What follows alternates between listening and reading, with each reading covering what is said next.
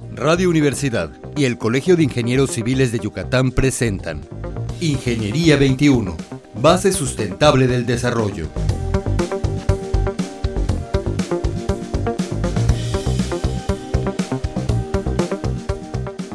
Muy buenos días, estimados radioescuchas. Bienvenidos al programa Ingeniería 21.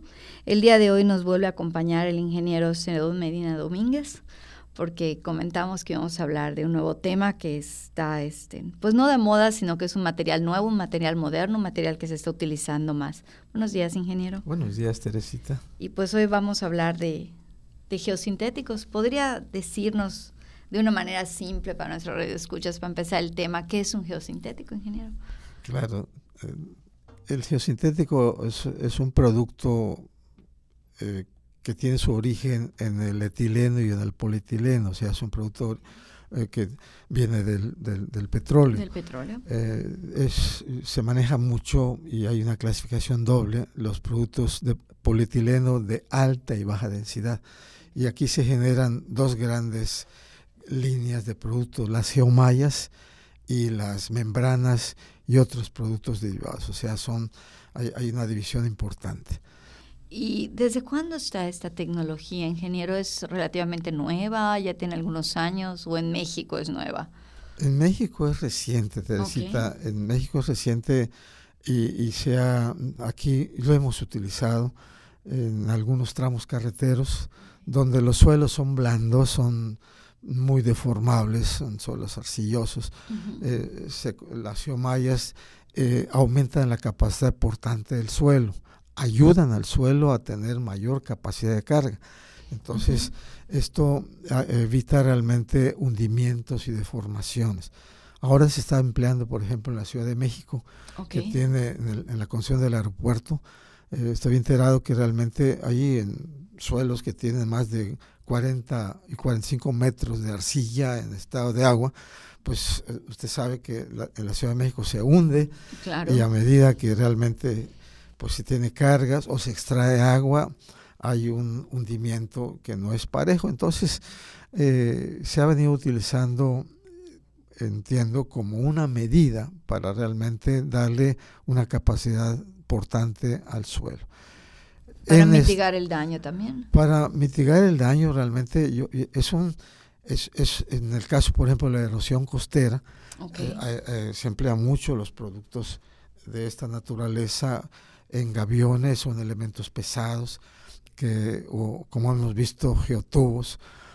Se maneja también, aquí se está manejando los geosintéticos en el manejo de granjas, en las granjas porcícolas, para toda la, como envolvente de las aguas residuales, para eh, generar, eh, digamos, metano y producir electricidad.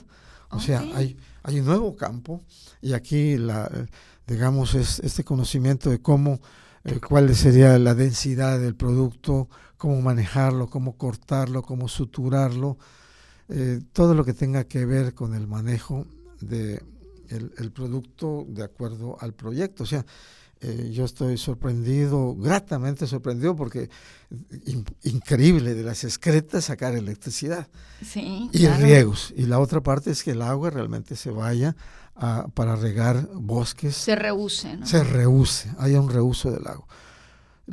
Creo yo que en Estados Unidos, aquí tengo al doctor Corden, Robert Corden, que en 1980 eh, sacó su primera edición de diseños con geosintéticos.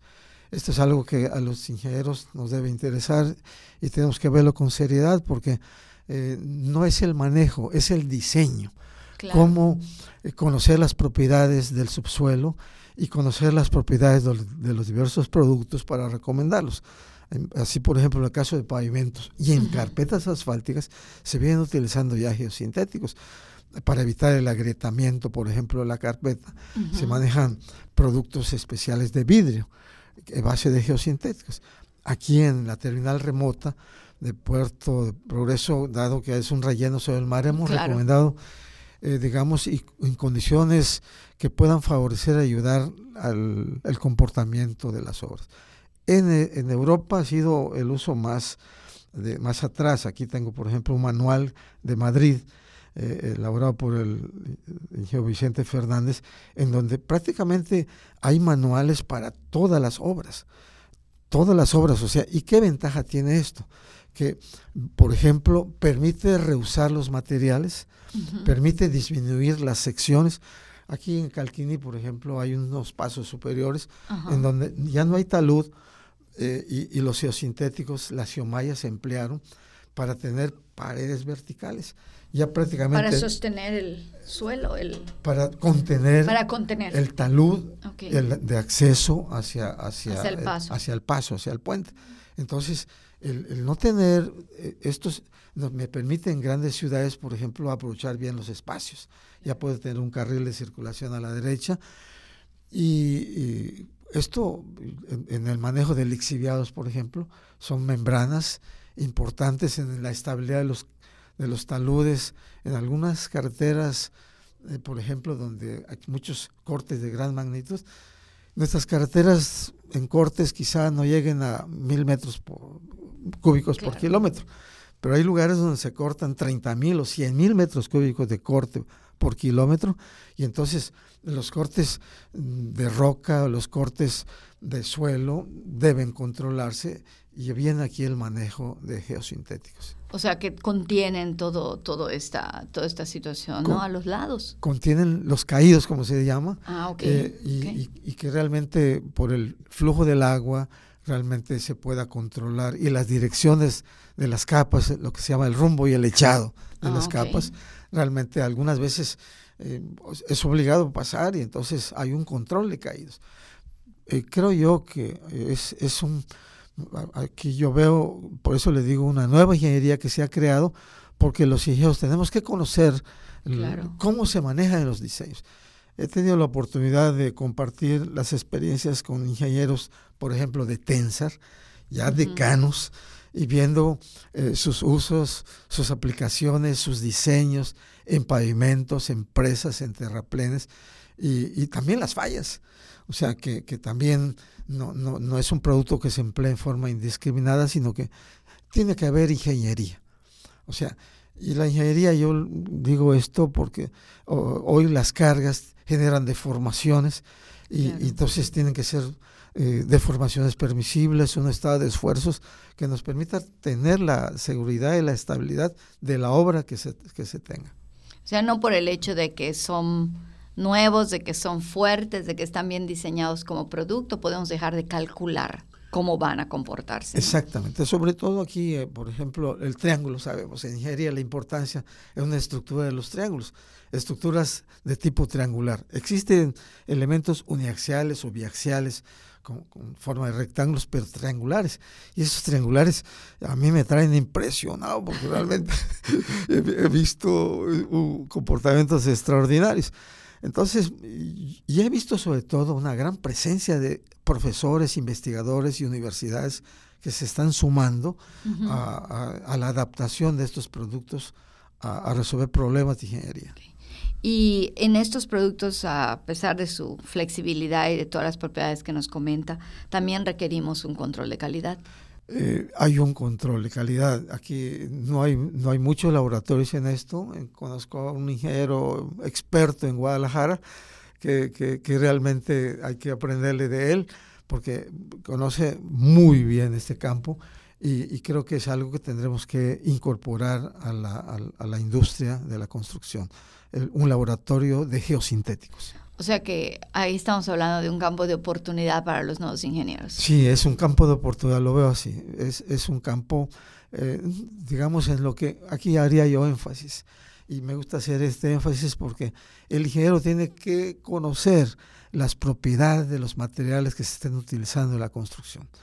Si conozco propiedades, lo ligo perfectamente a las normas y, tengo un comportamiento esperado de ese producto. Y de alguna manera un producto de buena calidad. Un, resultado de buena calidad. Un producto realmente con la calidad que, se requiere. O sea, puede haber productos. Antes decíamos, y no, no tengo nada, pero antes decía, es, es un producto chino. Este, pero realmente más que un producto chino, eh, tenemos que conocer las propiedades de los materiales Y, ahí poder decir si esas propiedades son físicas, químicas, mecánicas, térmicas. Hoy son las propiedades en general que hacen que la ingeniería o, el ingeniero tenga que, tener ese sustento muy claro en el conocimiento de los materiales. Tocó un tema este, clave para muchos de los ingenieros este, jóvenes. A veces nos preguntamos o se preguntan por qué ¿Por qué la química? ¿Por qué, las ciencias básicas? Bueno, pues cómo entiendo cómo se comporta un suelo si no sé de química y de sus propiedades, ¿no? No, no hay duda. Ahorita en el último congreso que tuvimos de la Sociedad Mexicana de Ingeniería Geotécnica acá en Mérida, en, noviembre del año pasado, realmente me, me, me, me, quedé impresionado por los nuevos avances que se tienen en el conocimiento químico de los suelos. O sea, sobre todo los suelos arcillosos y esas benditas arcillas que son hilitas, caulinitas o morilonitas, que son muy expansivas y que tienen propiedades realmente que, hoy fueron producto de las investigaciones que se dieron a conocer. Y que esas arcillas que comentó son más suaves, menos suaves. O... Eh, por decirle, Teresita, una, una arcilla puede tener un metro cúbico suelto, puede pesar, eh, eh, digamos, un metro cúbico suelto, seco, puede pesar 400 kilos. Y con agua puede pesar 2.000 kilos. O sea, lleva 1.500 casi litros de agua en un metro cúbico. Quiere decir que realmente pueden eh, hacer, tienen una capacidad de absorción de agua muy grande y eso hace que sea un suelo muy deformable. Claro, y que cambie el diseño, que cambie el cálculo, que cambie la expectativa para hacer una carretera encima de un suelo de, ese tipo. De ese tipo. Y es aquí donde los geosintéticos tienen un papel importante o métodos de, estabilización eh, a base de cal o de cemento o de otros productos que también están en el mercado. Pero que podrían ser tal vez más tardados o eh, o, es lo mismo? Hay que estudiarlos, hay que estudiarlo. Yo, yo soy de la idea de que hay un producto nuevo, si no me niego, vamos a ver qué propiedades tiene y veamos qué bondades puede aportar al comportamiento de la estructura que, se esté, que esté en estudio. Pues muy interesante el tema, de veras que estén, podríamos seguir hablando toda la mañana. Ingeniero, muchísimas gracias. Teresita, muchas gracias a ti, al colegio, a Ingeniería 21 a Radio Universidad por esta oportunidad de estar en contacto con el auditorio y sobre todo con los jóvenes. Muchas gracias, ingeniero. Pues muchas gracias, estimado Radio Escuchas. Nos escuchamos el próximo miércoles. Muy buenos días. Ingeniería 21, base sustentable del desarrollo. Producción Radio Universidad y el Colegio de Ingenieros Civiles de Yucatán. Teléfono 925 8723. Correo electrónico ingciviles.prodigy.net.mx.